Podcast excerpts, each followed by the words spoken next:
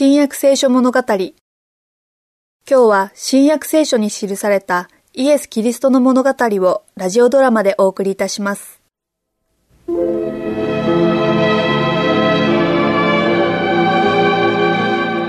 その日イエスは家を出て湖畔に座っておられました。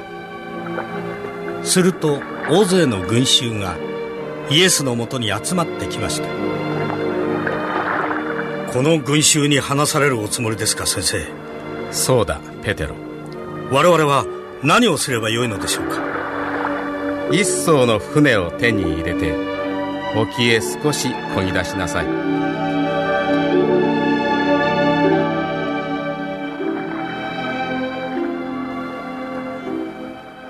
この辺りでいいですか先生？いいだろう。アンデレ怒りを下ろしてくれ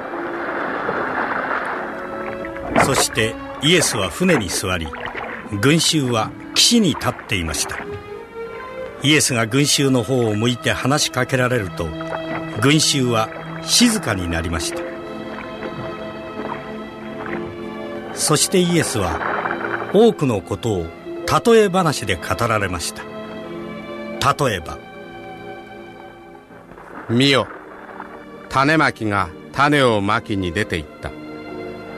まいているうちに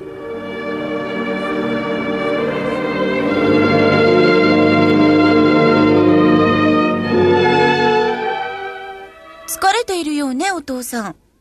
今日は何をしたの？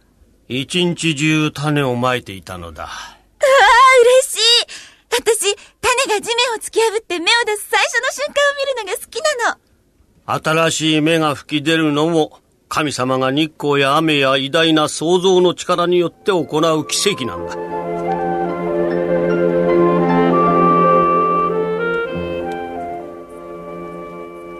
お父さん、今日、鳥がお父さんのまいた種を食べてたわよ。でもミリアム、鳥が食べるのは道端に落ちた種なんだよ。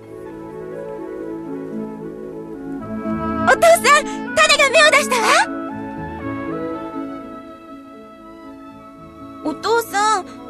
たばかりの葉の何枚かが今日枯れたわ。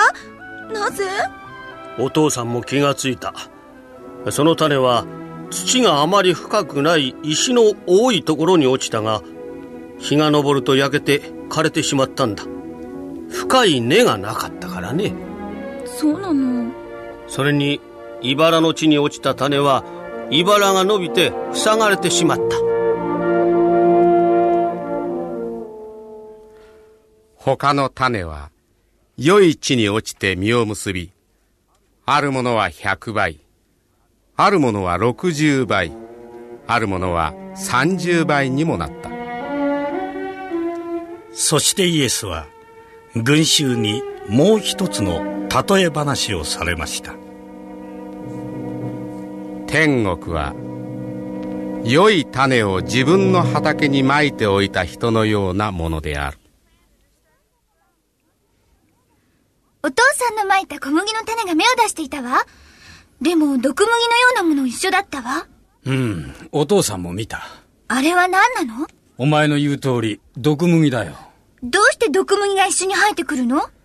お父さんが良い種をまいた次の夜に、私の邪魔をしようとする者が毒麦の種をまいたんだ。私がまいた良い種と並んで芽を出すようにね。その悪い種を取ってしまわないの？いや、もしその悪い種を抜き取れば、良い小麦の根までも抜き取ることになる。だから、それを一緒に成長させ、借り入れの日になったら借り取る者たちに言うのだ。毒麦をひとまとめにして燃やしてくれ。だが、小麦は集めて納屋へ入れるようにとね。群衆にたくさんの例え話をされた後イエスは群衆を返しご自分も家に帰られました。そこへ弟子たちがやってきて次のように尋ねました。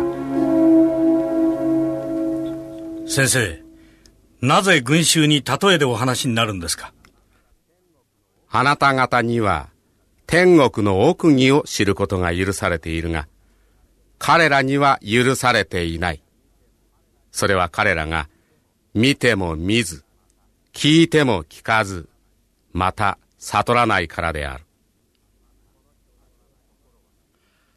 この人たちの心は鈍く、その目は閉じ、その耳は聞こえにくい。しかし、いつか彼らのあるものは、これらの例え話を思い出し、目で見て、耳で聞いて、心で理解するようになるだろう。